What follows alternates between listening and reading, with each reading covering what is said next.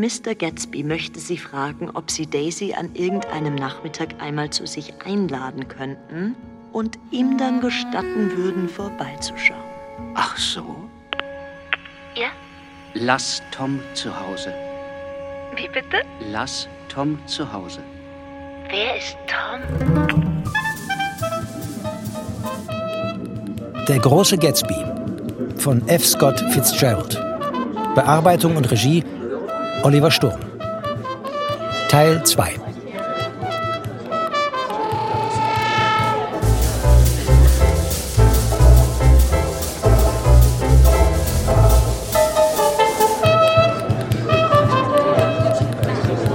Ein Rendezvous.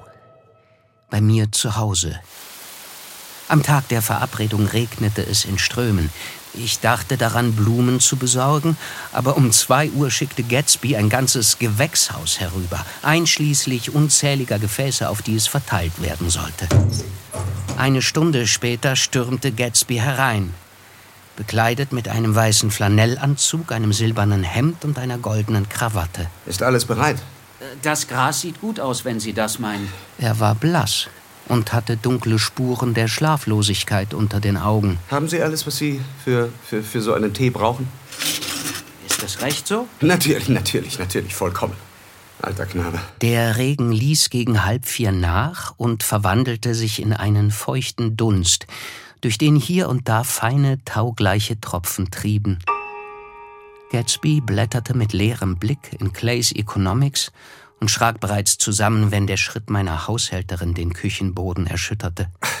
Ich gehe jetzt nach Hause. Warum das? Weil niemand zum Tee kommt. Jetzt seien ich kann Sie nicht den ganzen Tag warten. Seien Sie nicht albern, es ist erst zwei Minuten vor vier. Das wird sie sein. Zwischen den tropfenden Fliederbüschen kam ein offener Wagen den Weg herauf. Daisy neigte das Gesicht unter ihrem lavendelfarbenen Hut seitwärts und schaute mich ekstatisch lächelnd an. Ist es die Möglichkeit, dass du hier wohnst, mein Herr? Tja. Eine feuchte Haarsträhne lag wie ein blauer Farbstrich quer über Daisys Wange. Bist du in mich verliebt? Oder warum sollte ich allein kommen? Das ist das Geheimnis von Schloss Rackrad. Oh. Sag deinem Chauffeur, er soll weit wegfahren und eine Stunde lang fortbleiben. Kommen Sie in einer Stunde wieder, Ferdy. Er heißt Ferdy.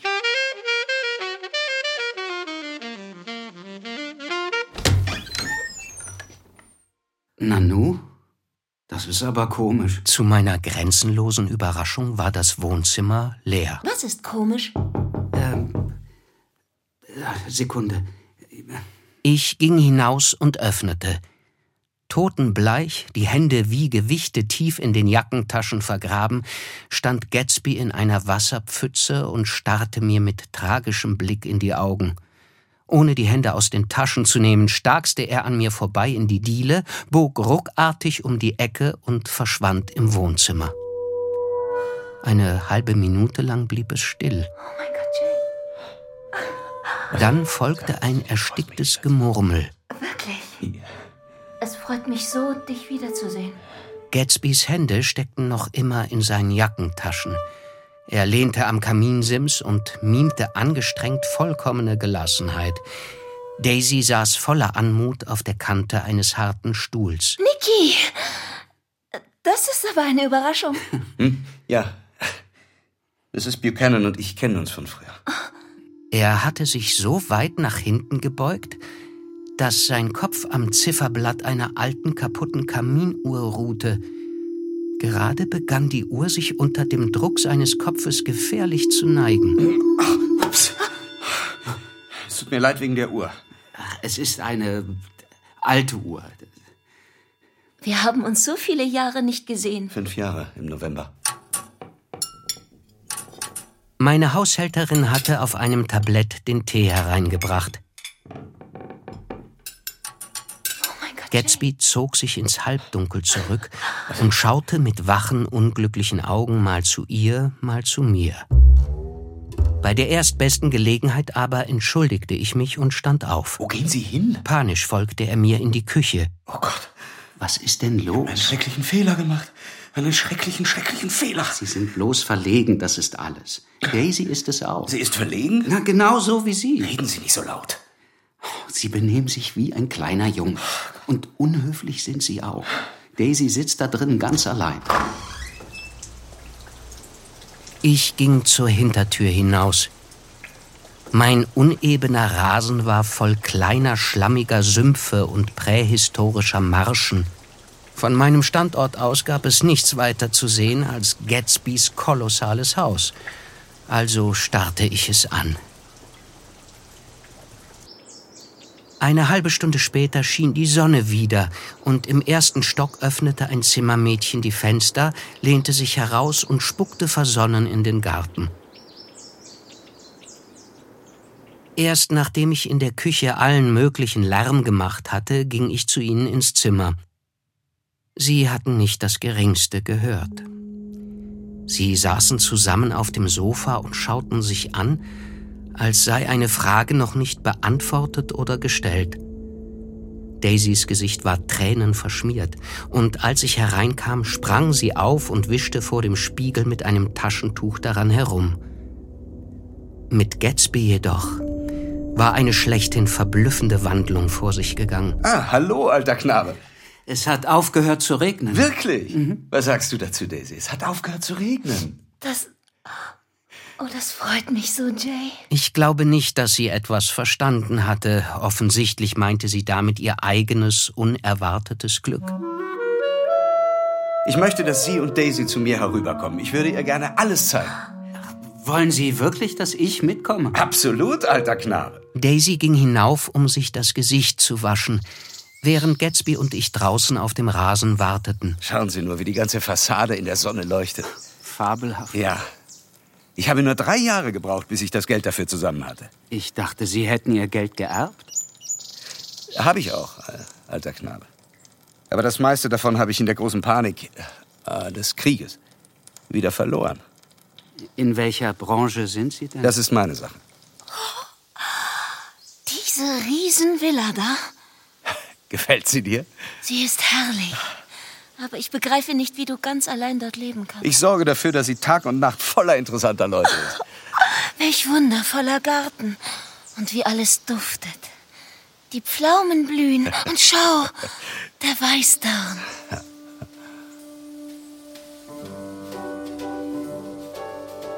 Während wir drinnen durch Musikzimmer im Stile Marie Antoinettes wanderten, war mir, als hielten sich Gäste hinter jedem Sofa und jedem Tisch verborgen. Wir kamen durch stilecht möblierte, in rosarote und lavendelfarbene Seide gehüllte Schlafzimmer, in denen frische Blumen leuchteten, durch Ankleidezimmer und Billardzimmer und Bäder mit eingebauten Wannen. Schließlich gelangten wir in Gatsbys Privatgemächer. Ein Schlafzimmer, ein Badezimmer und ein Büro, wo wir Platz nahmen und ein Glas Chartreuse tranken, den er aus einem Wandschrank hervorholte. Cheers! Cheers! Auf diesen wundervollen Tag.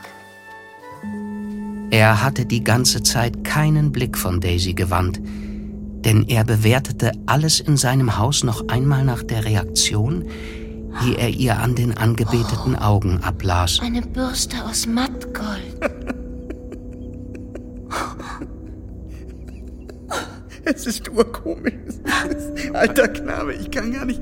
Er war überwältigt vom Staunen über ihre Gegenwart. Zu lange hatte er in unermesslicher Anspannung gewartet.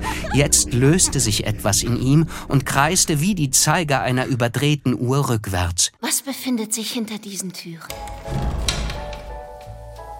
Gatsby öffnete zwei gewaltige lackierte Schränke. Darin befanden sich seine gesammelten Anzüge, Morgenmäntel und Krawatten sowie etliche Stapel von je einem Dutzend Hemden, die wie Ziegelsteine aufeinander geschichtet waren. Ich habe in England jemanden, der für mich einkauft. Er schickt mir zu Beginn jeder Saison im Frühjahr und im Herbst eine Auswahl von Kleidern. Er nahm einen Stapel Hemden heraus und warf sie eins nach dem anderen vor uns hin. Hemden aus reinem Leinen, dicker Seide und feinem Flanell, die sich im Fallen entfalteten und in einem vielfarbigen Durcheinander über den Tisch verteilten. Oh, hier, hier, ja, noch eins, noch eins. Ja. noch eins, hier, ja. nimm. Knallen Farben. Oh, Plötzlich barg Daisy den Kopf in den Hemden. Das sind so wunderschöne Hemden. Das macht mich so, so traurig. Ich habe noch nie in meinem Leben so schöne Hemden gesehen. So wunderschön. Draußen begann es wieder zu regnen. Und so standen wir und blickten auf die geriffelte Oberfläche des Sunds. Wenn der Nebel nicht wäre, dann könnten wir auf der anderen Seite der Bucht euer Haus sehen. Am Ende eures Stegs leuchtet die ganze Nacht über ein grünes Licht. Ja, Jay. Daisy schob plötzlich ihren Arm unter seinen. Vielleicht dämmerte ihm, dass die ungeheure Bedeutung dieses Lichts jetzt für immer dahin war. Das Licht war ihr so nah gewesen wie ein Stern dem Mond. Nun war es nichts als ein grünes Licht auf einem Bootssteg. An der Wand über seinem Schreibtisch hing eine große Fotografie von einem älteren Mann in Segelkleidung, die mein Interesse erregte. Wer ist das? Das? Das ist Mr. Dan Cody, alter Knabe. Der Name klang mir entfernt vertraut. Er lebt nicht mehr. Er war einmal mein bester Freund. Auf dem Sekretär stand ein kleines Bild, Gatsby in Segelkleidung, mit herausfordernd in den Nacken geworfenem Kopf. Schau mal. Hier sind lauter Zeitungsausschnitte. Über dich. Über mich? Sie lehnte sich an ihn Nein, das, und betrachtete sie.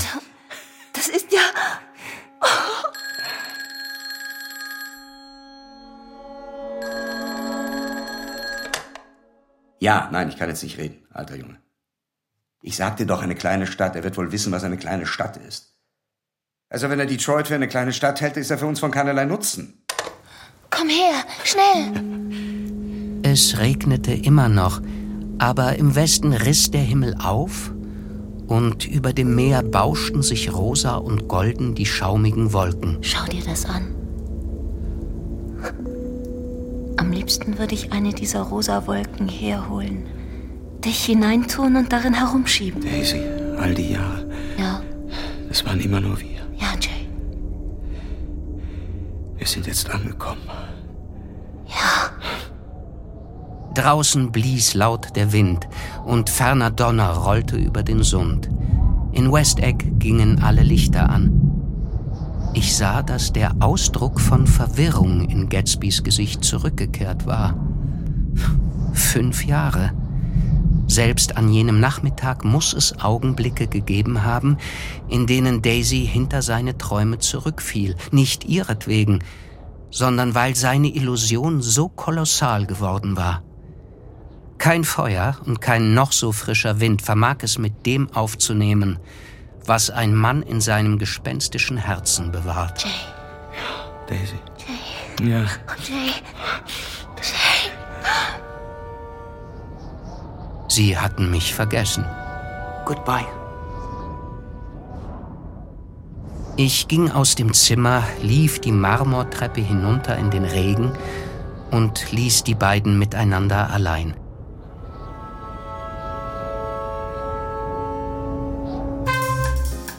Now, as he comes off, this new hero, and the parade begins to leave here, we turn the microphone over Etwa um diese Zeit stand eines Morgens ein junger Reporter aus New York vor Gatsbys Tür und fragte ihn, ob er etwas zu sagen habe. Etwas zu sagen? Wozu denn? Naja, haben Sie keine Erklärung abzugeben? Es war ein Schuss ins Blaue, aber der Reporter hatte den richtigen Instinkt gehabt. Dank jenen Hunderten, die Gatsbys Gastfreundschaft genossen und sich also bestens in seiner Vergangenheit auskannten, war Gatsbys Ruf über den Sommer immer schlechter geworden, bis er fast eine Nachricht wert war. Legenden wie die von der unterirdischen Alkoholpipeline nach Kanada verknüpften sich mit seiner Person, und einem besonders hartnäckigen Gerücht zufolge wohnte er gar nicht in einem Haus, sondern in einem Schiff, das heimlich die Küste von Long Island hinauf und herunter schipperte. Die Wahrheit war, dass der glänzende Gatsby aus West Egg, Long Island, aus seiner eigenen platonischen Idee von sich selbst entsprungen war. Er war ein Sohn Gottes und musste im Auftrag seines göttlichen Vaters einer grandiosen, vulgären Schönheit dienen. James Getz, so lautete sein eigentlicher oder zumindest gesetzlicher Name. Er hatte ihn mit 17 Jahren geändert, und zwar just in dem Moment, als ein gewisser Dan Cody mit seiner Yacht über der heimtückischsten Untiefe des Lake Superior vor Anker ging. Cody hatte sein Glück in den Silberminen Nevadas und am Yukon gemacht. Er fand Gefallen am jungen Getz, wie er auf seine Ruder gestützt zur Reling hinaufschaute. James Getz, der sich bis dahin für Kost und Logis als Muschelsucher, Lachsfischer oder ähnliches verdingt hatte, erfand sich nun einen Jay Gatsby, wie ihn nur ein 17-jähriger Junge erfinden konnte. Und er blieb dieser Idee treu. Ein paar Tage später kaufte ihm Cody ein blaues Jackett, sechs Paar weiße Leinenhosen und eine Seglermütze – und als die Tuolumne mit Kurs auf die karibischen Inseln und die Barbary Coast in See stach, war auch Gatsby an Bord. Fünf Jahre diente er abwechselnd als Steward, Maat, Skipper, Sekretär und sogar als Gefängniswärter. Denn Mr. Cody nüchtern wusste sehr gut, zu welchen Ausschweifungen Mr. Cody betrunken fähig sein konnte. Am Ende hatten sich die vagen Umrisse des kommenden Gatsby mit der Substanz eines Mannes gefüllt.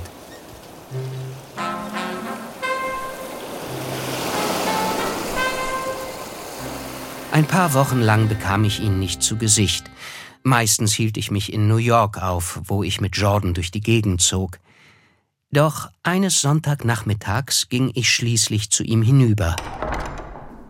Ich war kaum zwei Minuten dort, als Tom Buchanan auf einen Drink hereingeführt wurde. Nette Hütte.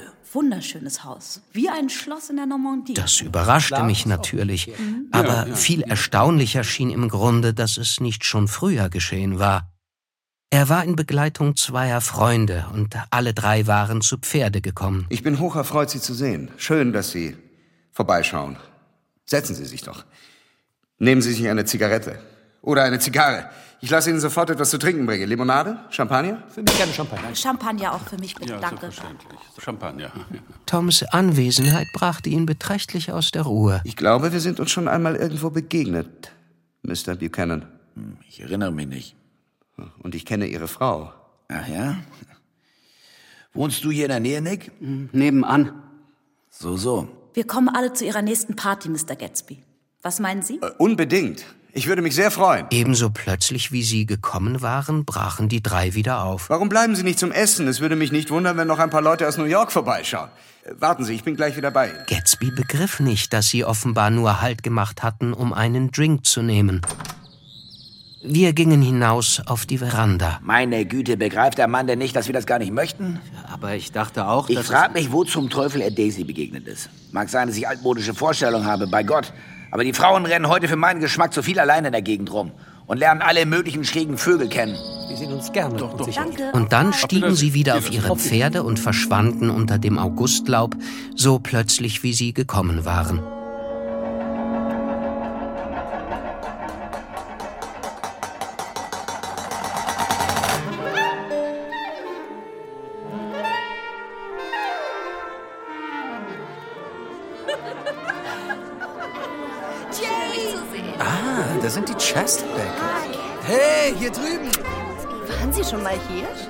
Offenbar störte es Tom tatsächlich, dass Daisy allein in der Gegend herumrannte, denn am folgenden Samstagabend tauchte er mit ihr gemeinsam bei Gatsby auf.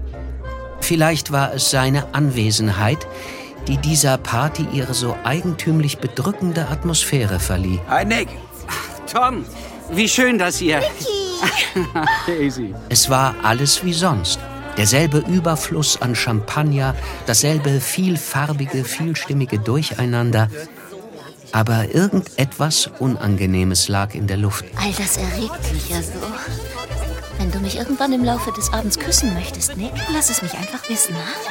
Ich werde es für dich einrichten. Daisy. Ja, sag einfach meinen Namen. Oder zeig eine grüne Karte vor. Ich vergebe heute Schaut keine euch Karten. um. Das tue ich. Und ich amüsiere mich blendend. Ihr werdet die Gesichter vieler Leute sehen, von denen ihr schon gehört habt. Mir gehen nicht viel aus. Toms arrogante Augen suchten die Menge ab. Ich kenne hier keine Menschenseele. Vielleicht äh, diese Dame dort? Gatsby zeigte auf eine wunderhübsche Orchidee von einer Frau, die kaum mehr etwas von einem menschlichen Wesen hatte und unter einem weißen Pflaumenbaum Hof hielt. Das ist doch.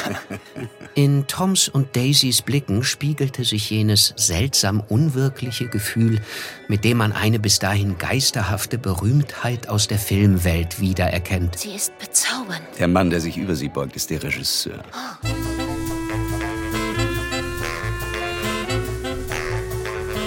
Gatsby führte sie feierlich von Gruppe zu Gruppe. Mrs. Buchanan. Und äh, Mr. Buchanan, der Polospieler. Oh nein, nicht doch. Aber Gatsby schien diese Wendung zu gefallen, denn für den Rest des Abends blieb Tom der Polospieler. Ich habe noch nie so viele berühmte Leute getroffen. Der Mann dort mit der bläulichen Nase, wie heißt er gleich? Der gefällt mir. Ach, ein kleiner Produzent. Mir wäre es lieber, nicht der Polospieler zu sein. Lieber würde ich mir all die berühmten Leute hier in ähm, Inkognito ansehen. Tom verschwand im Geschehen.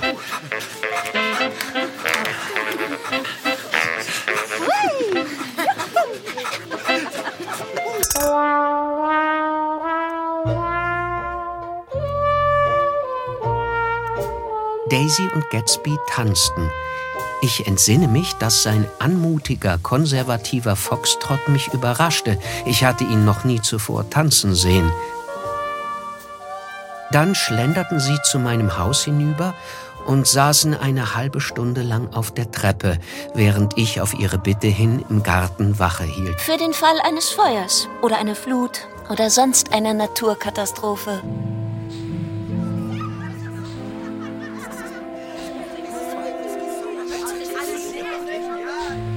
Tom tauchte aus seinem sogenannten Inkognito wieder auf, als wir uns gemeinsam zum Essen begaben. Stört es dich, wenn ich mich zu ein paar Leuten da drüben setze? Da hat jemand ein paar lustige Geschichten auf Lager. Oh, geh ruhig.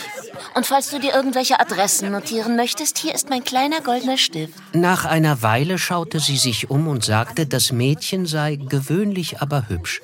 Und da wusste ich, dass sie sich, abgesehen von der halben Stunde, in der sie mit Gatsby allein gewesen war, bisher nicht gut amüsiert hatte. Was? Wir saßen in einer besonders feuchtfröhlichen Runde. Die Kreischende versuchte gerade erfolglos, sich an meine Schulter sinken zu lassen. Wir haben sie schreien hören. Und ich habe zu Doc Civic gesagt, da braucht wohl jemand ihre Hilfe, Doc. Aber Sie haben ihr das Kleid ganz nass gemacht, als Sie Ihren Kopf in den Pool gesteckt haben. Wenn ich etwas hasse, dann mit dem Kopf in den Pool gesteckt zu werden. In Jersey haben sie mich mal fast als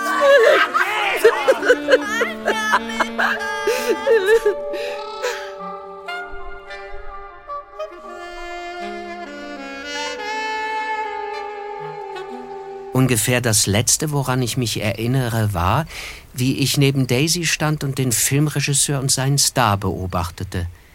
Sie saßen immer noch unter dem Pflaumenbaum, und wäre der blasse, dünne Strahl Mondlicht nicht zwischen ihnen gewesen, hätten sich ihre Gesichter berührt. Oh, sie ist toll. Ich finde sie bezaubernd. Alles andere aber erregte ihr Missfallen. Sie war entsetzt über West Egg dieses Kuckucksei von einem Ort, das der Broadway einem Fischerdorf auf Long Island ins Nest gelegt hatte, entsetzt über die rohe Energie, die unter der schön gefärbten alten Fassade scheuerte.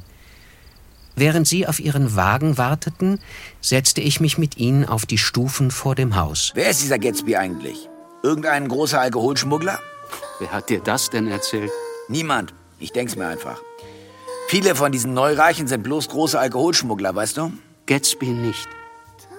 Jedenfalls muss er sich ganz schön ins Zeug gelegt haben, um den Zirkus hier auf die Beine zu stellen. Eine Brise fuhr in den feinen grauen Nebel von Daisys Fellkragen.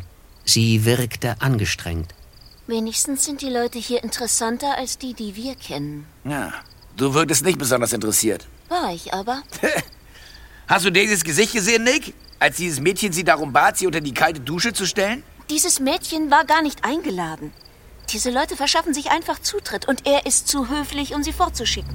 Ich wüsste gerne, wer er ist und was er macht. Und ich werde es schon noch rausfinden. Ich kann es dir auch gleich sagen.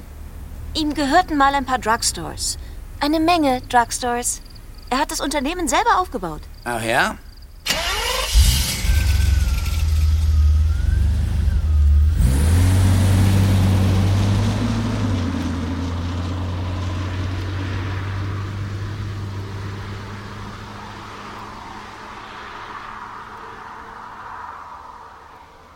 Ich blieb an diesem Abend lange dort. Gatsby hatte mich gebeten, auf ihn zu warten. Als er endlich die Treppe herunterkam, spannte sich die gebräunte Haut ungewöhnlich straff über seinem Gesicht. Seine müden Augen glänzten. Es hat ihr nicht gefallen. Ach, natürlich hat es das. Es hat ihr nicht gefallen. Sie hat sich nicht amüsiert. Ich fühle mich so fern von ihr. Es ist schwer, es ihr begreiflich zu machen. Meinen Sie den Tanz? Alter Knabe, der Tanz ist unwichtig. Er wollte von Daisy nicht weniger, als dass sie zu Tom ging und ihm sagte, ich habe dich nie geliebt. Sie muss ihm das sagen. Erst wenn sie mit diesem Satz drei Jahre ungeschehen gemacht hätte, würden sie die weiteren notwendigen Schritte unternehmen können. Einer davon war, mit ihr nach Louisville zurückzukehren und in ihrem Elternhaus zu heiraten als wäre die Zeit vor fünf Jahren stehen geblieben. Und das begreift sie nicht. Dabei hat sie es doch früher begriffen. Wir konnten stundenlang da sitzen und. Ich würde nicht zu viel von ihr erwarten. Man kann die Vergangenheit nicht wiederholen. Aber natürlich kann man das. Ich werde alles genauso herrichten, wie es vorher war. Sie wird schon sehen. Er versuchte etwas Bestimmtes wiederzufinden. Eine Vorstellung von sich selbst vielleicht, die in seine Liebe zu Daisy eingeflossen war. Wenn er ein einziges Mal nur an einen bestimmten Ausgangspunkt zurückkehren und langsam alles noch einmal durchgehen könnte, dann. Es war eine Herbstnacht vor fünf Jahren. Wir waren im Blätterregen die Straße hinuntergegangen und kamen an eine Stelle, wo keine Bäume mehr waren. Und der Gehweg weiß im Mondlicht lag. Die Nacht war kühl und es schwang jene geheimnisvolle Erregung darin, die der Wetterwechsel zweimal im Jahr bewirkt. Wenn ich sie jetzt küssen würde, dachte ich, dann würde mein Geist endlich. Dann küsste er sie. Als seine Lippen auf ihre trafen, erblühte sie für ihn wie eine Blume, und die Inkarnation war vollkommen. Dann würde alles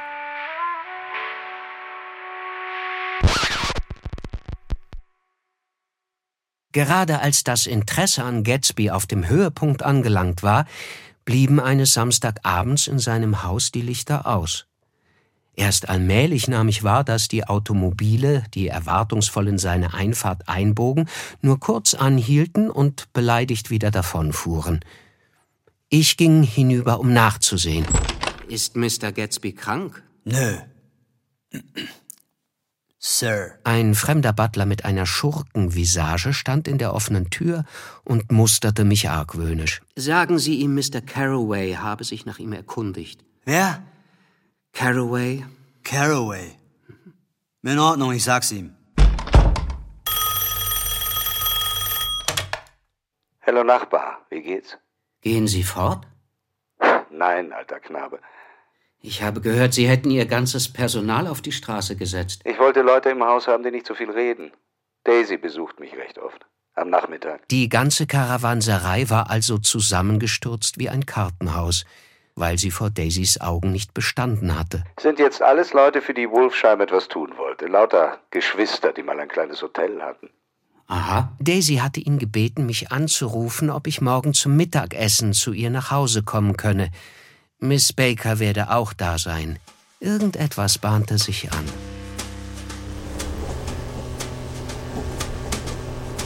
Der nächste Tag war brütend heiß, beinahe der letzte, mit Sicherheit aber der wärmste des Sommers. Als mein Zug aus dem Tunnel ins Sonnenlicht hinausglitt, störten nur die heißen Sirenen der National Biscuit Company die siedende mittägliche Stille. Die Strohsitze des Eisenbahnwaggons waren kurz davor, in Flammen aufzugehen. Madame erwartet Sie im Salon. Die Markisen waren heruntergelassen und im Raum war es dunkel und kühl. Daisy und Jordan lagen wie silberne Götzen auf einer gewaltigen Couch und hielten im singenden Lüftchen der Ventilatoren ihre weißen Kleider in Schach. Nick? Oh, Nick. Sorry, wir rühren uns nicht vom Fleck. Jordans Finger, deren Bräune weiß überpudert war, lagen einen Moment lang in meinen. Gatsby stand mitten auf dem karmesinroten Teppich und blickte fasziniert in die Runde. Daisy beobachtete ihn und lachte ihr süßes, aufregendes Lachen. Ein winziger Puderwirbel stieg von ihrem Busen auf. Na schön, dann werde ich Ihnen den Wagen eben nicht verkaufen. Ich bin Ihnen zu nichts verpflichtet. Und unser Athlet, Mr. Thomas Buchanan? Es geht das Gerücht Toms Freundin sei am Telefon. Verstehen wir uns? Gut. Und die Hand liegt über der Muschel. Nein, nein, das Geschäft gibt es wirklich. Mr. Gatsby, freut mich, Sie zu sehen, Sir. Mhm. Nick? Tom? Mach uns einen kalten Drink, Tom. Aye, aye, Madam. Als Tom das Zimmer verließ, stand sie auf, ging zu Gatsby hinüber, zog sein Gesicht zu sich heran und küsste ihn auf den Mund. Du weißt, dass ich dich liebe. Du vergisst, dass hier noch eine Dame anwesend ist? Du kannst ja Nick küssen. Oh, du niedriges, verrufenes Frauenzimmer. Mir egal. Daisy begann auf den Steinplatten vor dem Kamin herumzutanzen, gerade als die Kinderfrau mit einem kleinen Mädchen an der Hand ins Zimmer trat. Süßester Goldschatz. Oh, komm her zu deiner Mami, die dich so lieb hat. Die Kinderfrau ließ das Mädchen los und es rannte quer durchs Zimmer und vergrub das Gesicht verlegen im mütterlichen Kleid. Der süßeste Goldschatz. Oh. Jetzt stell dich mal hin und sag schön guten Tag. Guck mal, was ich anhab. Gatsby schaute das Kind staunend an. Vermutlich hatte er nie wirklich an seine Existenz geglaubt. Du Traum, du. Du absoluter kleiner Traum. Tante Jordan hat auch ein weißes Kleid an. Wie gefallen dir Mamis Freunde? Findest du sie nett? Wo ist Daddy? Das artige Kind wurde aus der Tür gezogen, gerade als Tom zurückkam und hinter ihm vier Gin Fizz mit Eis hereingebracht wurden. Hm, die sehen allerdings kalt aus. Ich habe irgendwo gelesen, dass die Sonne von Jahr zu Jahr heißer wird. Offenbar wird die Erde ziemlich bald in die Sonne hineinstürzen. Oder, ähm, nein, ähm, Augenblick, es ist äh, genau umgekehrt. Auf dem grünen Sund, der in der Hitze reglos dalag, kroch ein winziges Segel langsam auf das offene, kühlere Meer zu. Gatsby zeigte zur anderen Seite der Bucht. Ich wohne genau Ihnen gegenüber. So ist es. Was sollen wir noch heute Nachmittag machen? Und morgen? Und in den nächsten 30 Jahren? Sei nicht so morbide. Im Herbst fängt das Leben neu an. Aber es ist so heiß. Und alles ist so ein Durcheinander. Lasst uns zusammen in die Stadt fahren. Ihre Stimme kämpfte sich durch die Hitze, warf sich gegen sie, knetete ihre Sinnlosigkeit in Form. Gatsbys Augen schweiften durchs Zimmer zu ihr. Du siehst so schön kühl aus. Ihre Blicke trafen sich, und sie schauten einander an, als seien sie allein auf der Welt. Du siehst immer so schön kühl aus. Sie hatte ihm gesagt, dass sie ihn liebte, und Tom Buchanan sah es. Er war fassungslos. Sein Mund öffnete sich ein wenig und er blickte zu Gatsby und dann wieder zu Daisy, als hätte er eben in ihr jemanden wiedererkannt, dem er vor langer Zeit einmal begegnet war. Du erinnerst mich an die Reklame mit den Männern. Kennst du die Reklame mit den Männern? Also schön, äh, fahren wir alle in die Stadt. Keiner rührte sich. Was ist denn los? Als er das Glas mit dem restlichen Gin an die Lippen führte, zitterte seine Hand. So sehr versuchte er sich zu beherrschen. Losfahren? Einfach so? Ohne dass hier noch jemand eine Zigarette rauchen kann? Wir haben das ganze Mittagessen hindurch geraucht. Oh, es ist zu heiß zum Streiten. Wie du willst. Komm, Jordan. Sie gingen nach oben, um sich fertig zu machen. Ich kriege in diesem Haus kein Wort heraus, alter Knabe. Daisy hat eine indiskrete Stimme. Sie klingt. Ihre Stimme klingt nach Geld. Das war es. Sie klang nach Geld. Hoch droben in einem weißen Palast des Königs Tochter, die goldene Maid. So. Nehmen wir meinen Wagen. Ich hätte ihn in den Schatten stellen sollen. Herkömmliche Gangschaltung? Ja. Dann nehmen Sie doch mein Coupé und lassen mich mit Ihrem Wagen in die Stadt fahren. Ich glaube, es ist nicht mehr viel Benzin im Tank. Ja, reichlich. Und wenn es doch zur Neige geht, halte ich bei einem Drugstore an. Daisy schaute Tom stirnrunzelnd an. Und über Gatsbys Gesicht glitt ein unergründlicher Ausdruck. Komm, Daisy. Du kannst mit mir in diesem gelben Zirkuswagen hier fahren. Nein. Nimm du Nick und Jordan mit. Wir fahren im Coupé hinter euch her. Sie trat nah an Gatsby heran und berührte mit der Hand sein Jackett. Jordan, Tom und ich setzten uns vorne in Gatsbys Wagen. Tom probierte die Gänge durch und schon schossen wir in die drückende Hitze hinaus.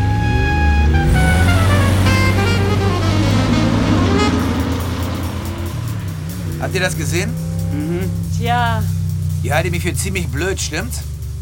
Vielleicht bin ich das. Aber manchmal habe ich beinahe ein zweites Gesicht, das mir... Das... Er gewann wieder Land. Ich habe ein paar Nachforschungen über diesen Kerl angestellt. Und herausgefunden, dass er in Oxford studiert hat? In Oxford studiert? Der doch nicht. Er trägt einen grellrosa Anzug. Als Dr. T.J. Eckelbergs blässliche Augen weiter unten an der Straße in Sicht kamen, fiel mir Gatsbys Warnung wegen des Benzins wieder ein. Sollten wir nicht tanken? Bis in die Stadt wird's noch reichen. Aber hier ist doch gleich eine Tankstelle. Ich habe keine Lust, bei der Bruthitze irgendwo liegen zu bleiben. Tom trat unwillig auf die Bremse und wir kamen in einer Staubwolke abrupt unter Wilsons Schild zum Stehen. Kurz darauf tauchte der Besitzer aus dem Inneren seines Ladens auf und starrte hohläugig auf den Wagen. Mr. Buchanan? Geben Sie uns Benzin. Was glauben Sie, warum wir hier angehalten haben? Wegen der schönen Aussicht? Mir ist nicht gut. Den ganzen Tag schon nicht. Was ist denn los? Ich kann nicht mehr. Am Telefon klang sie noch ganz munter. Schwer atmend schraubte Wilson den Tank auf. Im Sonnenlicht war sein Gesicht grün. Tut mir leid, dass ich Sie vorhin gestört habe. Aber ich brauche ziemlich dringend Geld. Und da wollte ich halt wissen, was Sie mit, mit Ihrem alten Wagen vorhaben. Wie finden Sie den hier? Schönes Gelb. Ja. Wollen Sie ihn kaufen? Klar doch. Wofür brauchen Sie denn auf einmal Geld? Ich bin schon zu lange hier. Ich möchte weg. Meine Frau und ich ziehen in den Westen. Ihre Frau?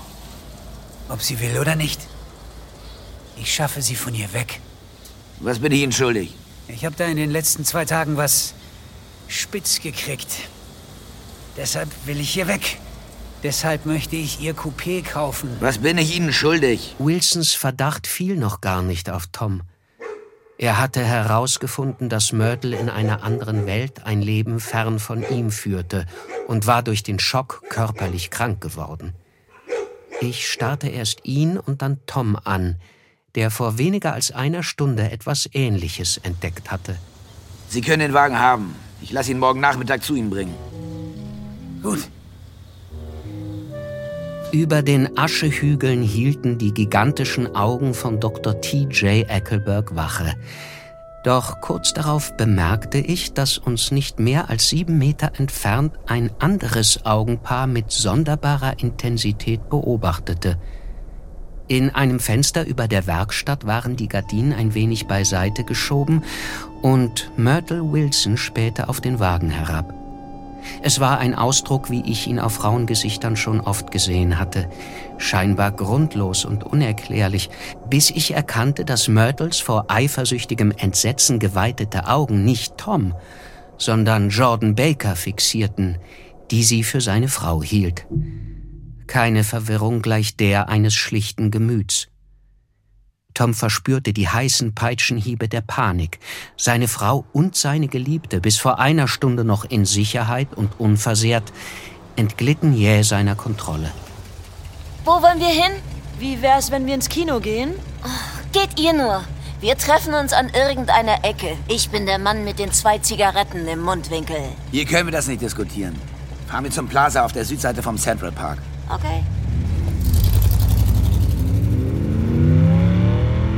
Tom drehte sich mehrmals um und schaute nach ihrem Wagen, und wenn der Verkehr sie aufhielt, bremste er ab, bis sie wieder in Sicht kamen. Ich glaube, er hatte Angst, sie würden mit quietschenden Reifen in eine Seitenstraße einbiegen und für immer aus seinem Leben verschwinden.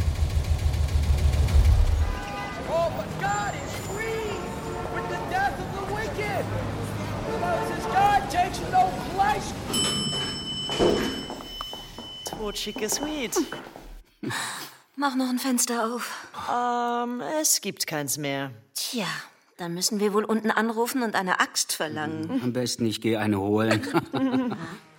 ich habe eine geradezu physische Erinnerung daran, wie meine Unterhose mir wie eine feuchte Schlange die Beine hinaufkroch und mir die Schweißperlen kühl den Rücken hinunterrannen. Am besten schert man sich gar nicht um die Hitze. Mit deinem Gejammer machst du es nur zehnmal schlimmer. Warum lassen Sie sie nicht in Ruhe, alter Knabe? Sie waren es doch, der in die Stadt fahren wollte.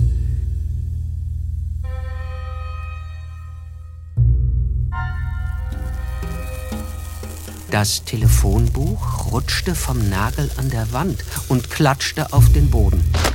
Oh, ha, Verzeihung. Ich heb's auf. Äh, ich hab's schon. Ah. Das ist ja wohl Ihr Lieblingsausdruck, was? was denn? Na, das ewige alter Knabe. Wo haben Sie das überhaupt aufgeschnappt? Pass mal auf, Tom. Wenn du jetzt anfängst, Leute zu beleidigen, bleibe ich keine Minute länger. Ach, apropos Mr. Gatsby. Ich höre, Sie haben in Oxford studiert? Das stimmt nicht ganz. Oh doch, ich habe gehört, Sie waren in Oxford. Ja, ich war dort. Sie müssen ungefähr zur gleichen Zeit dort gewesen sein. Ich sage Ihnen doch, dass ich dort war. Das habe ich schon verstanden, aber ich würde gerne wissen, wann. 1919.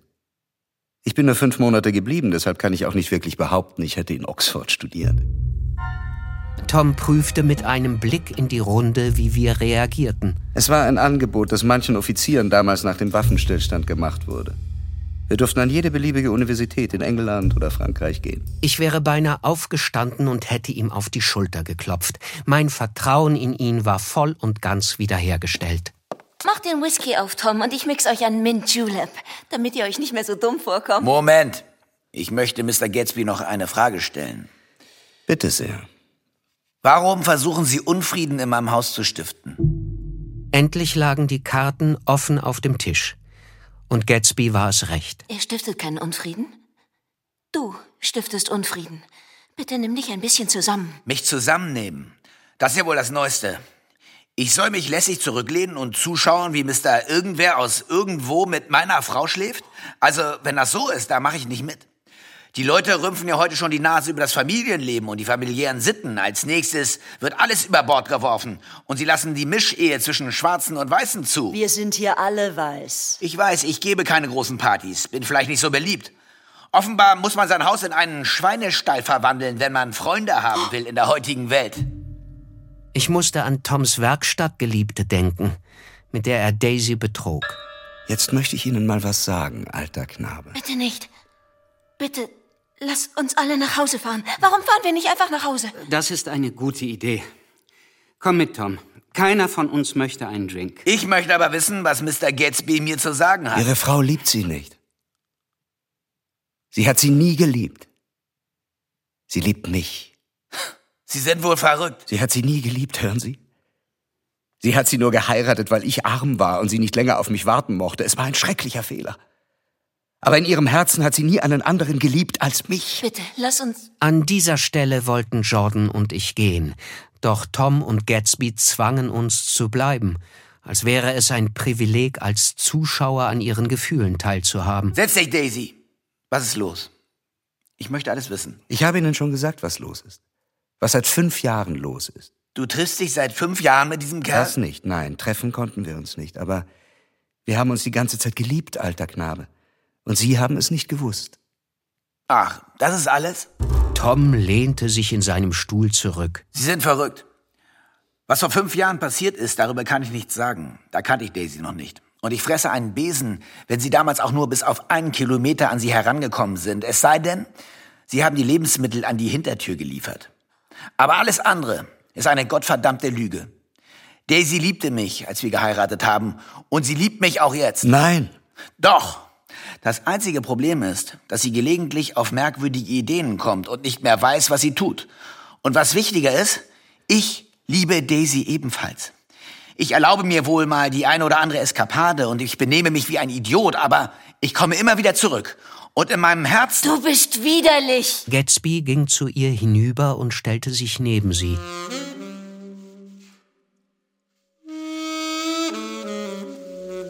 Daisy.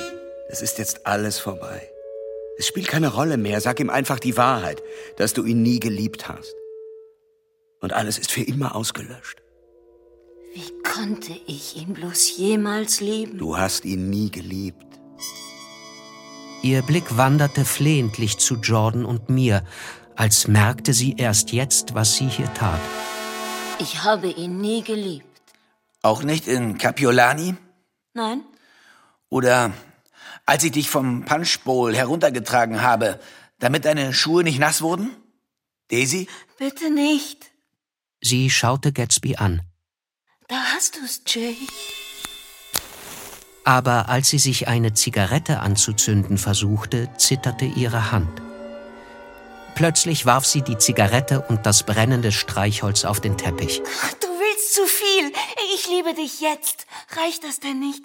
Ich kann nicht ändern, was einmal war. Ich habe ihn einmal geliebt, aber, aber dich habe ich auch geliebt. Du hast mich auch geliebt? Gatsbys Augen flackerten. Ich möchte allein mit Daisy sprechen.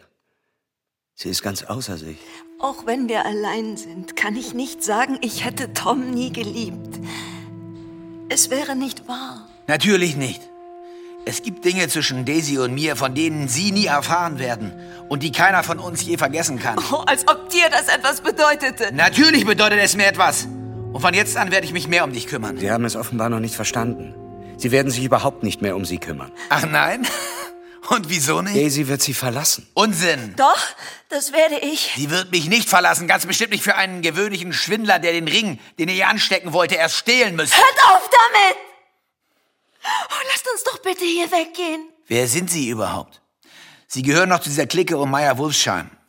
So viel weiß ich zufällig. Ich habe ein paar Nachforschungen über Ihre Geschäfte angestellt. Nur zu, alter Knabe. Ich habe herausgefunden, welcher Art Ihre Drugstores waren. Er und dieser Wolfsheim haben hier und in Chicago eine Menge kleiner Drugstores aufgekauft und Ethylalkohol über den Tresen vertrieben. Ich habe ihn gleich auf den ersten Blick für einen Alkoholschmuggler gehalten. Was wollen Sie? Ihr Freund Walter Chase war sich auch nicht so schade, mit einzusteigen. Und Sie haben ihn im Schlamassel sitzen lassen, oder etwa nicht? Tatenlos zugesehen, als er drüben in New Jersey für einen Monat in den Knast wanderte. Als er zu uns kam, war er völlig abgebrannt. Er war froh, ein bisschen Geld zu verdienen, alter Knabe. Ich verbitte mir, ihr alter Knabe. Ich sah, wie Daisy entsetzt zwischen Gatsby und ihrem Mann hin und her blickte. Dann schaute ich wieder zu Gatsby und erschrak. Er sah wirklich aus, als hätte er jemanden umgebracht. Lasst uns gehen. Bitte. Tom. Ich halte hier nicht mehr aus. Fahrt ihr beide schon mal vor, Daisy. Mit Mr. Gatsbys Wagen. Tom? Geh nur. Er wird dich in Ruhe lassen. Ich glaube, er hat begriffen, dass sein anmaßender kleiner Flirt vorbei ist. Und schon waren sie fort, ausgeknipst, wie Schatten. Nach einer kleinen Weile stand Tom auf und wickelte die ungeöffnete Whiskyflasche in das Tuch. Wollt ihr einen Schluck? Jordan? Boah, nee. Nick? Hm, was? Willst du einen Schluck? Nein. Mir ist gerade eingefallen, dass ich heute Geburtstag habe. Ich war 30. Vor mir erstreckte sich der bedrohliche Weg in ein neues Jahrzehnt. 30. Das verhieß ein Jahrzehnt der Einsamkeit. Weniger ungebundene Männer in der Bekanntschaft, weniger Vorräte an Begeisterungsfähigkeit, weniger Haare auf dem Kopf. Doch da war Jordan neben mir. Auf der dunklen Brücke sank ihr fahles Gesicht müde an meine Schulter und der sagenhafte Schreck, der mich angesichts der 30 befallen hatte, erstarb unter dem tröstlichen Druck ihrer Hand. So fuhren wir durch das kühler werdende Zwielicht weiter auf den Tod zu.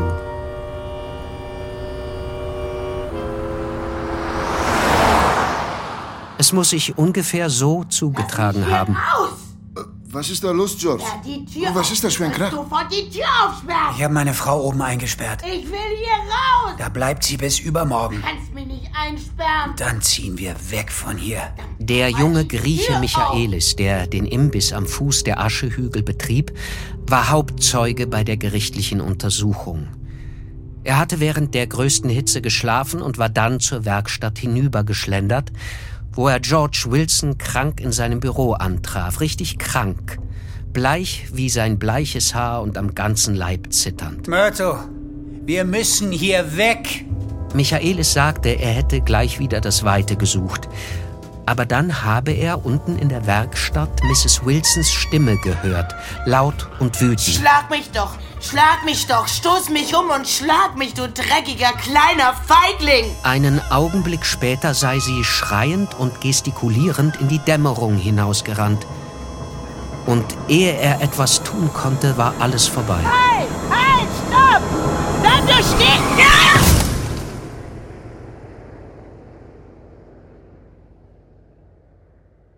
Der Todeswagen, wie die Zeitungen ihn nannten, hielt nicht an. Er kam aus der Dunkelheit, schwankte einen Moment lang dramatisch und verschwand hinter der nächsten Biegung. Michaelis war nicht einmal sicher, welche Farbe er hatte. Dem ersten Polizisten sagte er, er sei hellgrün gewesen. Das andere Richtung New York fahrende Auto kam hundert Meter weiter zum Stehen, und der Fahrer eilte zu der Stelle zurück, wo Myrtle Wilson ihres Lebens gewaltsam beraubt mitten auf der Straße auf den Knien lag und ihr dickes, dunkles Blut sich mit dem Staub mischte. Michaelis und der Mann waren als Erste bei ihr, doch als sie ihr die Hemdbluse aufgerissen hatten, sahen sie, dass sie nicht mehr nach dem Herzschlag darunter zu horchen brauchten. Ein Unfall! Wir sahen die Automobile und die kleine Menschenmenge schon aus einiger Entfernung. Gut, das wird Wilson endlich ein bisschen Arbeit bescheren. Wir schauen uns das mal an. Nur ganz kurz.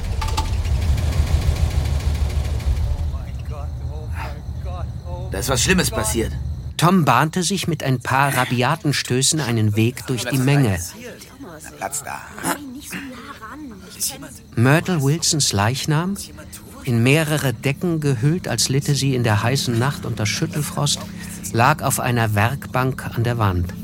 Neben ihm stand ein Polizist in Motorradkluft und machte Notizen in einem kleinen Buch.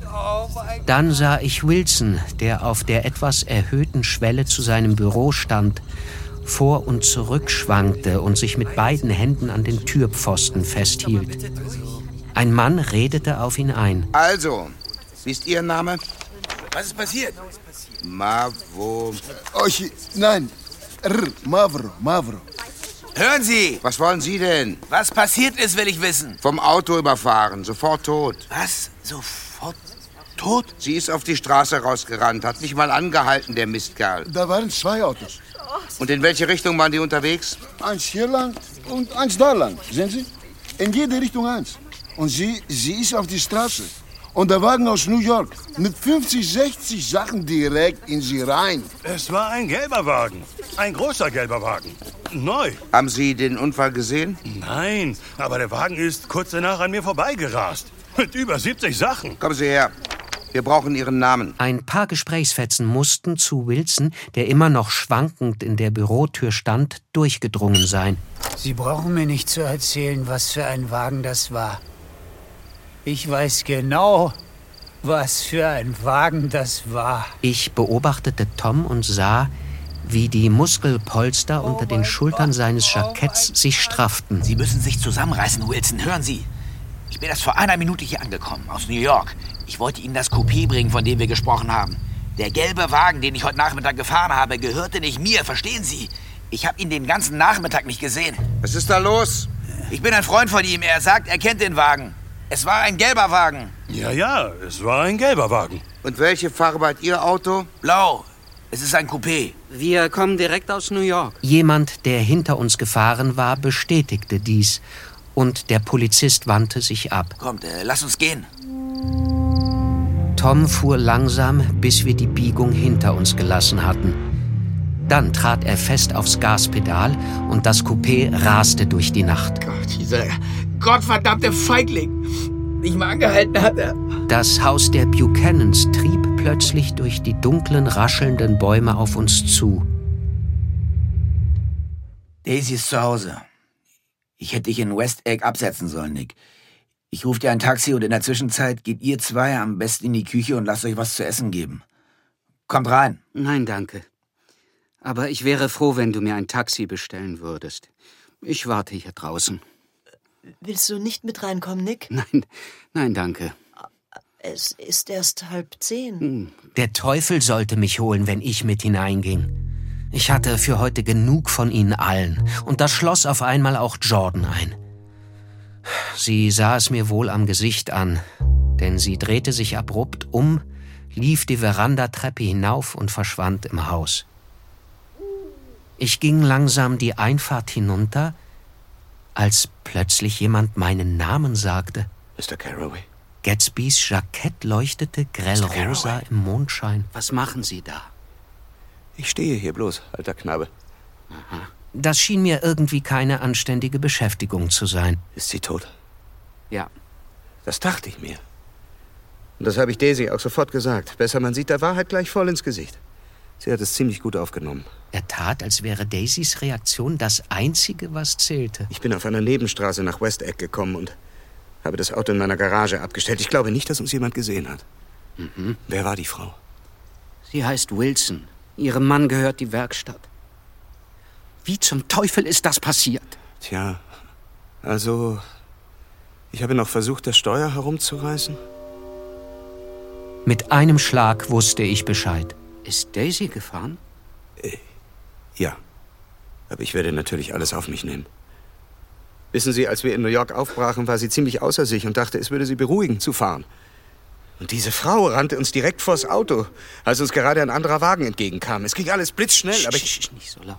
Ich hatte den Eindruck, als wollte sie mit uns sprechen. Ja, äh, als glaubte sie uns zu kennen. Zuerst wollte Daisy der Frau ausweichen und steuerte auf das andere Auto zu, aber dann verlor sie die Nerven und riss das Lenkrad wieder herum. In dem Moment, als meine Hand das Steuer berührte, spürte ich den Stoß. Sie muss sofort tot gewesen sein. Sie wurde regelrecht aufgeschlitzt. Daisy gab Gas. Ich wollte, dass sie anhielt, aber sie konnte nicht. Also zog ich die Notbremse. Dann kippte sie zur Seite mir in den Schoß. Und ich fuhr weiter. Morgen geht es ihr sicher besser. Ich möchte nur hier warten und sehen, ob er ihr wegen der unangenehmen Szene heute Nachmittag Schwierigkeiten macht. Ich traue ihm nicht, alter Knabe. Wie lange wollen Sie hier warten? Wenn es nötig ist. Die ganze Nacht. Angenommen, Tom fand heraus, dass Daisy am Steuer gesessen hatte. Er könnte glauben, dass es da einen Zusammenhang gab. Er könnte alles Mögliche glauben. Warten Sie hier. Ich schaue mal nach, ob es irgendwelche Anzeichen von Streit gibt. Ich lief am Rand des Rasens entlang zurück, ging leise über den Kies und schlich auf Zehenspitzen die Stufen zur Veranda hoch. Daisy und Tom saßen am Küchentisch einander gegenüber, zwischen ihnen ein Teller kaltes gebratenes Huhn und zwei Flaschen Ale. Er redete eindringlich mit ihr, und in seinem Ernst legte er unwillkürlich seine Hand auf die ihre. Dann und wann schaute sie zu ihm hoch und nickte zustimmend. Sie waren nicht glücklich und keiner von beiden hatte etwas angerührt, aber unglücklich waren sie auch nicht. Das Bild strahlte eine unverkennbare, natürliche Intimität aus, und jeder hätte gesagt, die beiden heckten gerade etwas zusammen aus. Ist alles ruhig? Ja, alles ist ruhig. Kommen Sie lieber mit nach Hause und versuchen Sie ein bisschen zu schlafen. Nein, ich möchte hier warten, bis Daisy ins Bett gegangen ist. Gute Nacht, alter Knabe. Gute Nacht.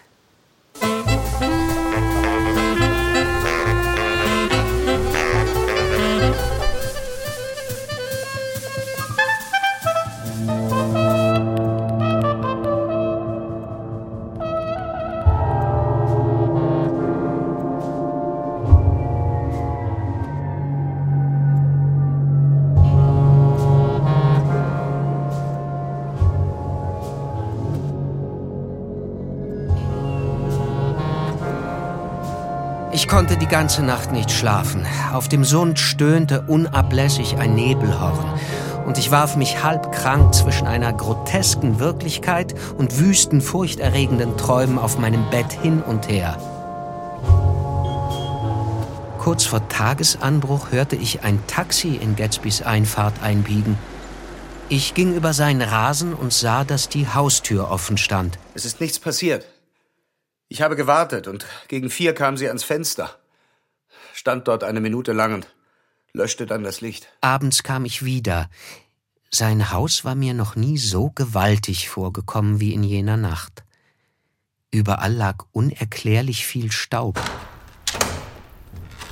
Wir stießen die Terrassentüren des Wohnzimmers auf, setzten uns und rauchten unsere Zigarren in die Dunkelheit hinein. Sie sollten besser verschwinden. Hm. Die werden Ihr Auto garantiert aufspüren. Jetzt verschwinden, alter Knabe. Fahren Sie für eine Woche nach Atlantic City oder rauf nach Montreal. Das kommt nicht in Frage. Er konnte Daisy unmöglich verlassen, ehe er nicht wusste, was sie tun würde. Er klammerte sich an eine letzte Hoffnung, und ich brachte es nicht über mich, ihn loszurütteln.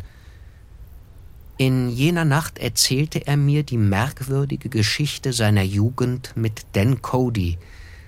Erzählte sie mir, weil Jay Gatsby an Toms harter Boshaftigkeit wie Glas zersplittert und der heimliche, extravagante Traum ausgeträumt war. Aber lassen wir Dan Cody. Das war das andere Leben. Dann war Daisy sozusagen das erste feine Mädchen, das Sie kennengelernt haben? Vielleicht. Jedenfalls hatte ich noch nie ein so wunderschönes Haus von innen gesehen. Anfangs besuchte er sie mit anderen Offizieren vom Camp Taylor, später allein bei ihr zu Hause. Das Haus trug etwas Geheimnisvolles in sich, eine Ahnung von Schlafzimmern im oberen Stockwerk, die schöner und kühler waren als andere Schlafzimmer, von Liebesaffären, die frisch und lebendig waren. Ich wusste natürlich, dass ich nur durch einen kolossalen Zufall in Daisys Haus geraten war. Und vermutlich hatte ich anfangs nur im Sinn, mir zu nehmen, was ich kriegen konnte. Er nahm, heißhungrig und skrupellos, nahm in einer stillen Oktobernacht auch Daisy. Sicherlich. Ich hatte ihr in gewisser Weise Sand in die Augen gestreut, was meine Mittel anging. Doch dann merkte er, dass er sich auf die Jagd nach dem Gral eingelassen hatte. Er ahnte nicht, wie außergewöhnlich ein feines Mädchen sein konnte. Als sie sich zwei Tage später wieder trafen, war Gatsby selbst der atemlose, gewissermaßen Betrogene. Sie entschwand einfach in ihr feines Haus, in ihr reiches, volles Leben und ließ Gatsby zurück, mit nichts. Er dagegen fühlte sich mit ihr nun verheiratet, nichts weniger. Ich kann Ihnen mein Erstaunen nicht beschreiben, als ich merkte, dass ich sie liebte. Alter Knabe. Eine Zeit lang hoffte ich sogar, sie würde mir den Laufpass geben, doch das tat sie nicht. Denn sie war auch in mich verliebt. Am Nachmittag, bevor er nach Europa ging, saßen Daisy und er lange beieinander, und er hielt sie still in seinen Armen. Es war ein kalter Herbsttag, ein Feuer brannte im Zimmer. Ab und zu regte sie sich, und er bewegte sacht seinen Arm oder küsste sie auf ihr dunkles, schimmerndes Haar. Der Nachmittag schenkte ihnen für einen Moment Ruhe, wie um ihn für die lange Trennung, die vor ihnen lag, eine Erinnerung mitzugeben.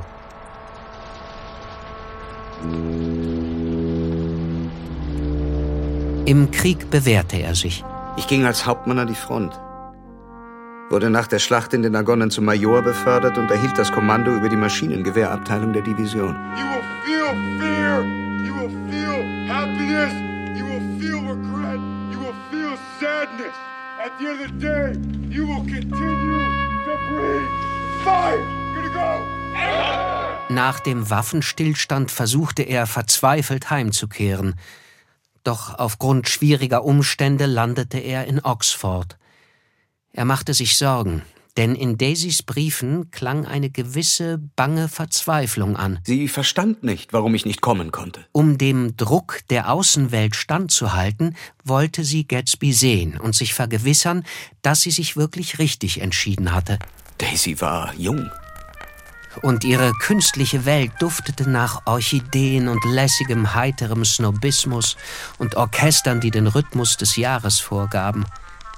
Plötzlich hatte sie wieder jeden Tag ein halbes Dutzend Rendezvous mit einem halben Dutzend Männern und schlummerte im Morgengrauen ein. Und die ganze Zeit über schrie etwas in ihr nach einer Entscheidung. Sie wollte, dass ihr Leben eine Gestalt bekam, sofort, durch irgendeine greifbare Macht. Mitten im Frühling nahm diese Macht Gestalt an, als Tom Buchanan auf der Bildfläche erschien. Seine Person und seine Stellung hatten etwas wohltuend Wuchtiges, und Daisy war geschmeichelt. Ihr Brief erreichte mich, noch während ich in Oxford war. Auf Long Island dämmerte es jetzt. Wir machten uns daran, die übrigen Fenster am Erdgeschoss zu öffnen. Ich glaube nicht, dass sie ihn je geliebt hat. Gatsby wandte sich zu mir um. Sie wusste doch gestern kaum, was sie sagte. Es war neun Uhr, als wir mit dem Frühstück fertig waren und auf die Veranda traten. Über Nacht hatte sich das Wetter spürbar geändert. Und die Luft war von einem herbstlichen Aroma erfüllt.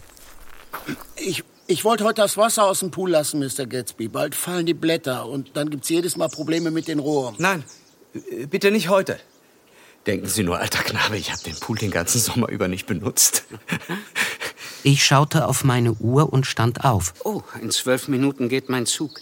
Ich rufe Sie an. Tun Sie das, alter Knabe. Wir gingen die Treppe hinunter. Daisy wird wahrscheinlich auch anrufen. Er sah mich ängstlich an, als hoffte er, ich würde es ihm bestätigen. Ja, wahrscheinlich. Schön. Auf Wiedersehen. Wir schüttelten uns die Hand und ich machte mich auf den Weg. Kurz bevor ich bei der Hecke angekommen war, fiel mir etwas ein und ich drehte mich um.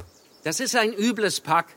Sie sind mehr wert als die ganze verfluchte Bande zusammen. Ich bin heute noch froh, dass ich das gesagt habe. Es war das einzige Kompliment, das ich ihm je machte, weil ich ansonsten alles an ihm missbilligte. Halten Sie die Ohren steif, alter Knabe. Everyone was making money. We're down by between Confidence 3 in the and 4.5% future was generally across these markets. Now, this Let's is what talk the about the looks speed like. with which we are watching this market deteriorate. We're now down 43%. In der Stadt schlug ich mich eine Weile mit einer schier endlosen Liste von Aktiennotierungen herum und schlief dann in meinem Drehstuhl ein.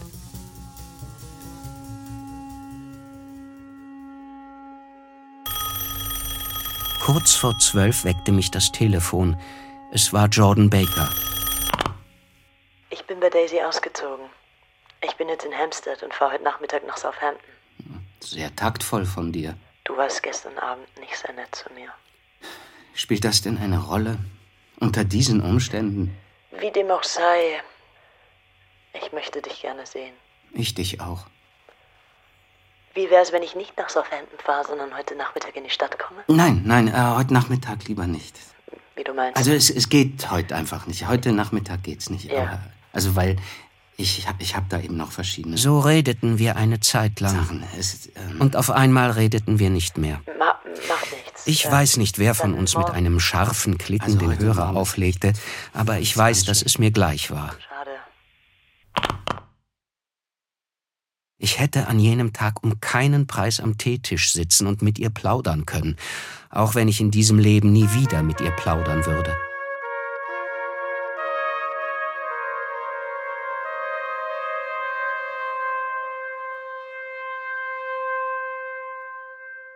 Jetzt möchte ich noch berichten, was in der Werkstatt geschah, nachdem wir sie am Abend zuvor verlassen hatten.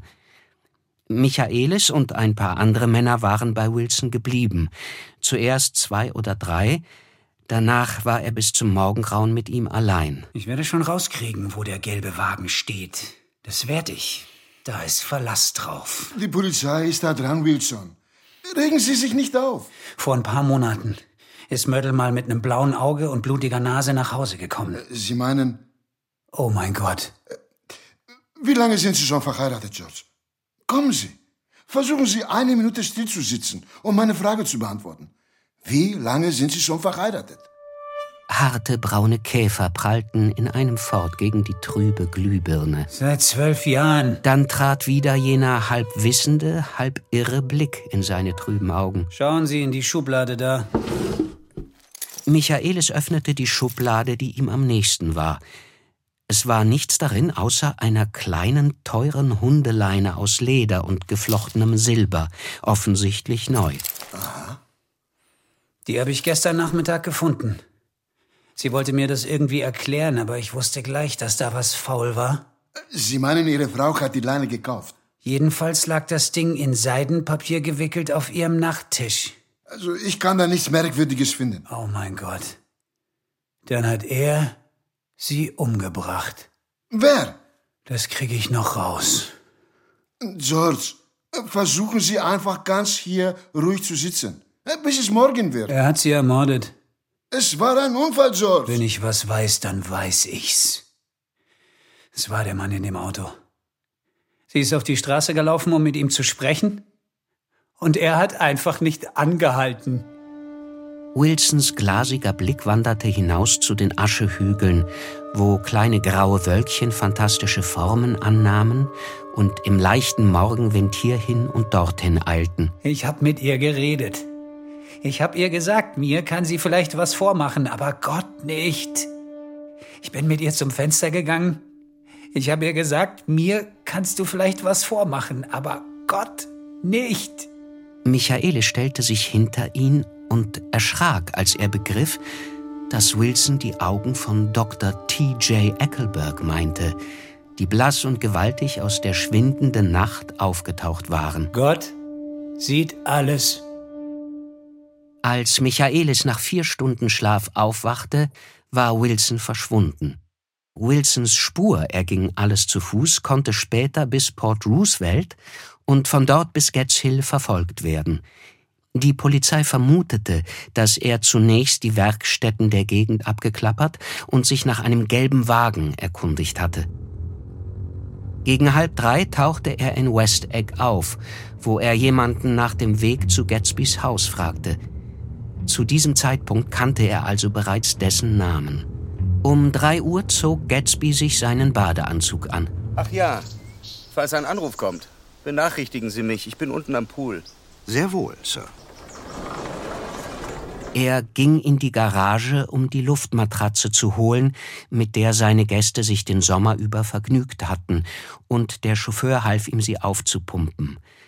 Dann ordnete er an, der offene Wagen dürfe unter keinen Umständen herausgefahren werden. Gatsby schulterte die Matratze und machte sich auf den Weg zum Pool. Einmal blieb er stehen, um sie ein wenig zurechtzurücken. Einen Augenblick später verschwand er zwischen den sich schon gelb färbenden Bäumen. Er muss sich gefühlt haben, als hätte er die alte, warme Welt verloren und einen hohen Preis dafür gezahlt, dass er allzu lange mit einem einzigen Traum gelebt hatte – er muss durch beängstigendes Blätterwerk zu einem fremden Himmel emporgeschaut und gezittert haben, als er sah, was für ein groteskes Ding eine Rose ist und wie brutal das Sonnenlicht auf das kaum gesprossene Gras fiel. Eine neue Welt, materiell, aber nicht real, voller trauriger Geister, die ziellos umherschwirren und Träume schöpfen wie Atem – wie jene aschgraue, fantastische Gestalt, die durch die unförmigen Bäume auf ihn zugeschwebt kam.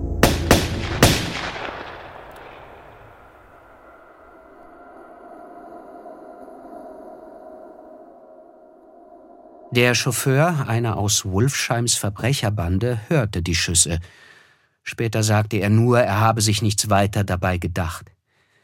Ich fuhr vom Bahnhof direkt zu Gatsbys Haus, und erst als ich, Böses ahnend, die Treppe zur Haustür hinaufstürmte, taten sie alarmiert.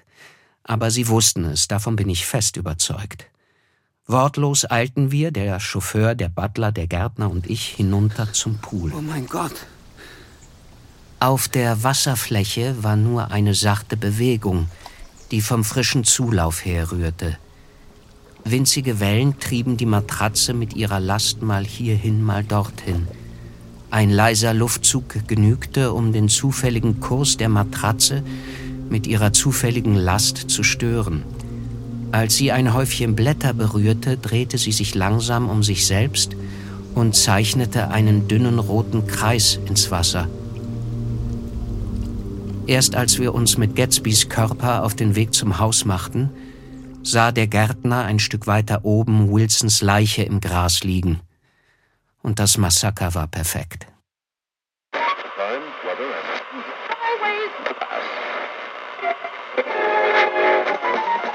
investigating a possible mass shooting where at least one person was killed. KTVU's James Torres, you have more details. James, good morning.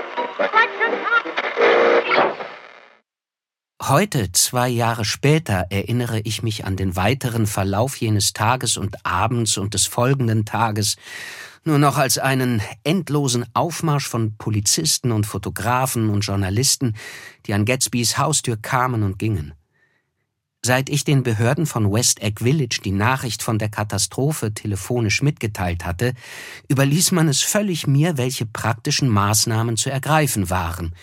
Zunächst war ich überrascht, doch je länger er in seinem Haus lag und sich weder bewegte noch atmete, begriff ich, dass ich verantwortlich war, weil es sonst niemanden gab.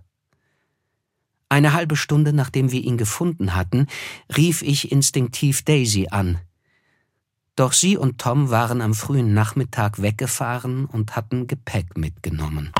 Haben Sie keine Adresse hinterlassen? Nein. Na, oder, oder gesagt, wann Sie wiederkommen? Nein. Irgendeine Vermutung, wo Sie sein könnten, wie ich Sie erreichen könnte? Ich weiß es nicht. Keine Ahnung. Na, vielen Dank.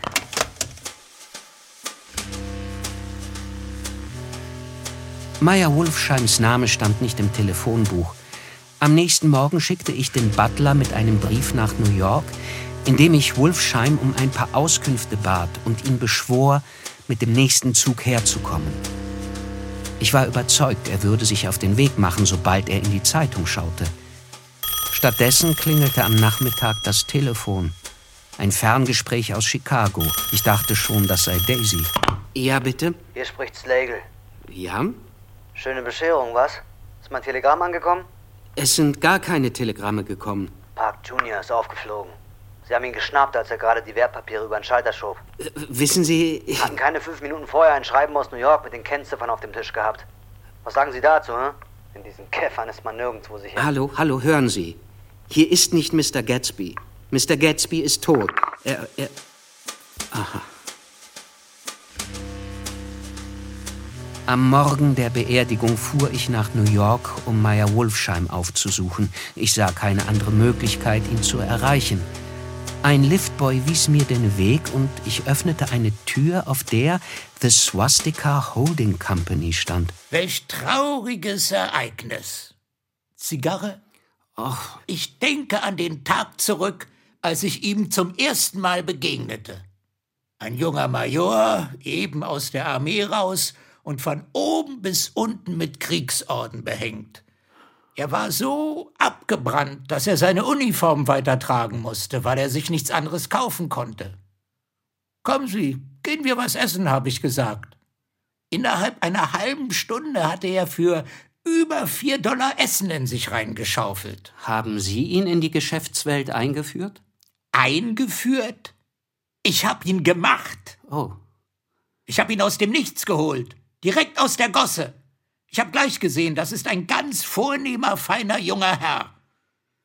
Wir waren so dicke. In allem. Immer zusammen. Ich fragte mich, ob diese Partnerschaft auch die Manipulation des World Series Cup im Jahr 1919 eingeschlossen hatte. Und jetzt ist er tot.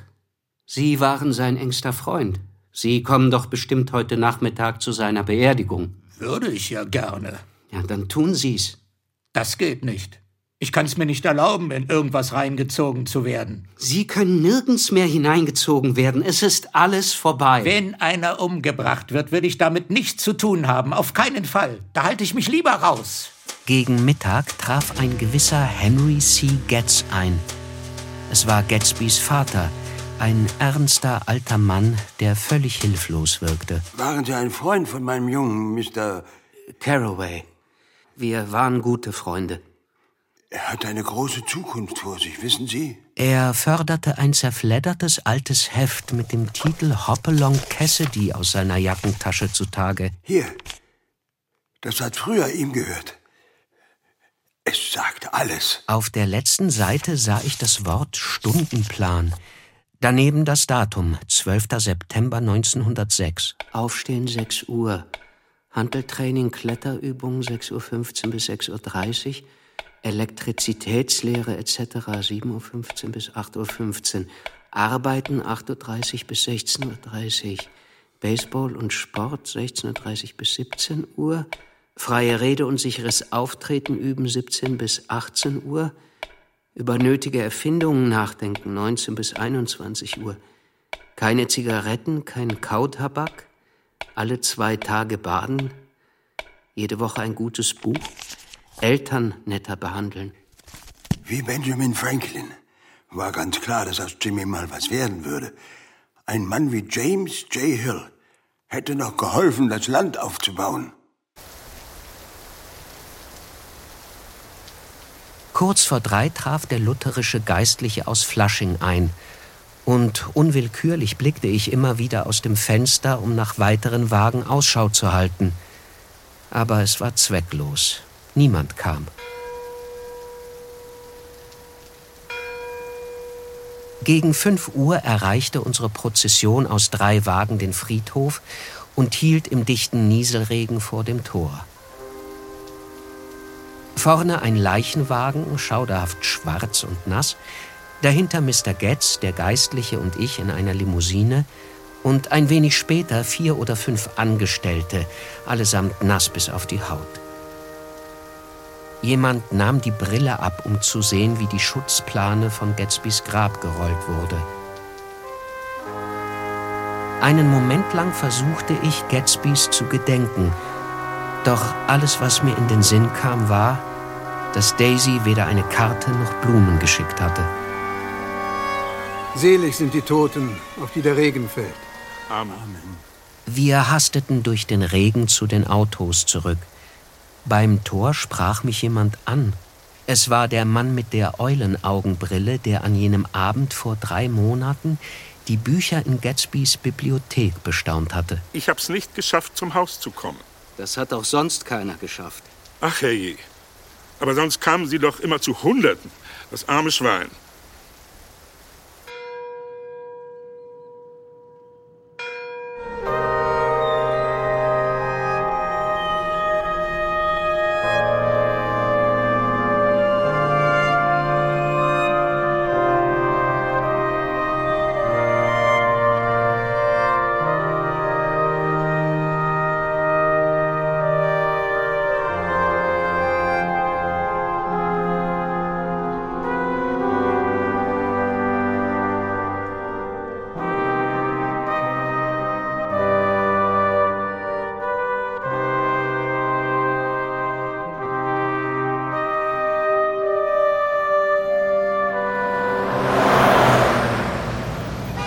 Eines Nachmittags Ende Oktober sah ich auf der Fifth Avenue Tom Buchanan wieder. Er lief auf jene für ihn so typische, wachsame, streitlustige Weise vor mir her, die Arme leicht abgewinkelt, als müsste er sich permanent Zudringlichkeiten vom Leibe halten. Plötzlich sah er mich und kam mit ausgestreckter Hand auf mich zu. Was ist los? Gibst du mir jetzt nicht mal mehr die Hand? Nein. Du weißt, was ich von dir halte. Du bist verrückt, Nick. Völlig verrückt. Ich, ich weiß nicht, was in dich gefahren ist. Tom, was hast du an jenem Nachmittag zu Wilson gesagt? Er starrte mich wortlos an und ich wusste, dass meine Vermutung richtig war. Ich habe ihm die Wahrheit gesagt. Er war derart von Sinn, er hätte mich umgelegt, wenn ich ihm nicht gesagt hätte, wem der Wagen gehörte. Er hatte einen Revolver in der Tasche und ließ ihn nicht eine Sekunde los. Ich hab's ihm gesagt, na und?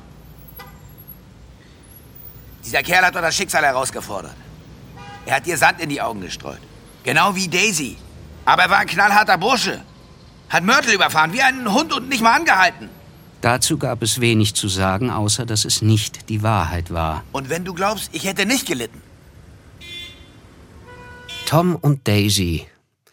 Sie waren achtlose Menschen, sie zerstörten Dinge und Lebewesen, und dann zogen sie sich wieder in ihr Geld oder ihre Was kümmert's mich Haltung zurück oder was immer es war, das sie zusammenhielt, und ließen andere das Chaos beseitigen, das sie angerichtet hatten.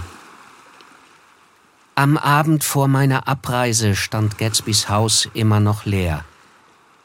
Auf den weißen Stufen leuchtete ein obszönes Wort im Mondschein, das wohl ein Junge mit einem Stück Ziegel dorthin gekritzelt hatte, und ich schabte mit meinem Schuh über den Stein und wischte es weg.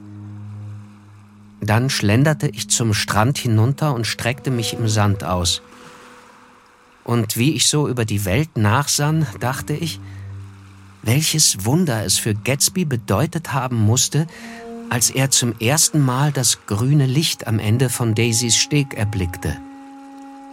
Er hatte einen weiten Weg bis zu diesem blauen Rasen zurückgelegt, Und sein Traum muss ihm zum Greifen nah erschienen sein. Er wusste nicht, dass der Traum bereits hinter ihm lag.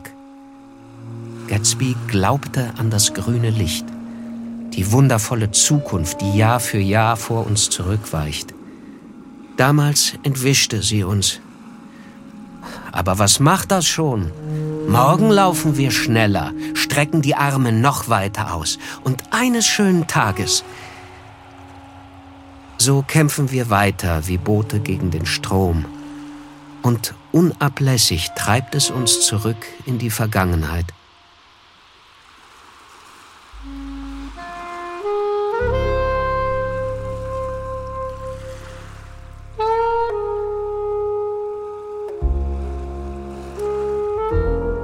Der große Gatsby von F. Scott Fitzgerald.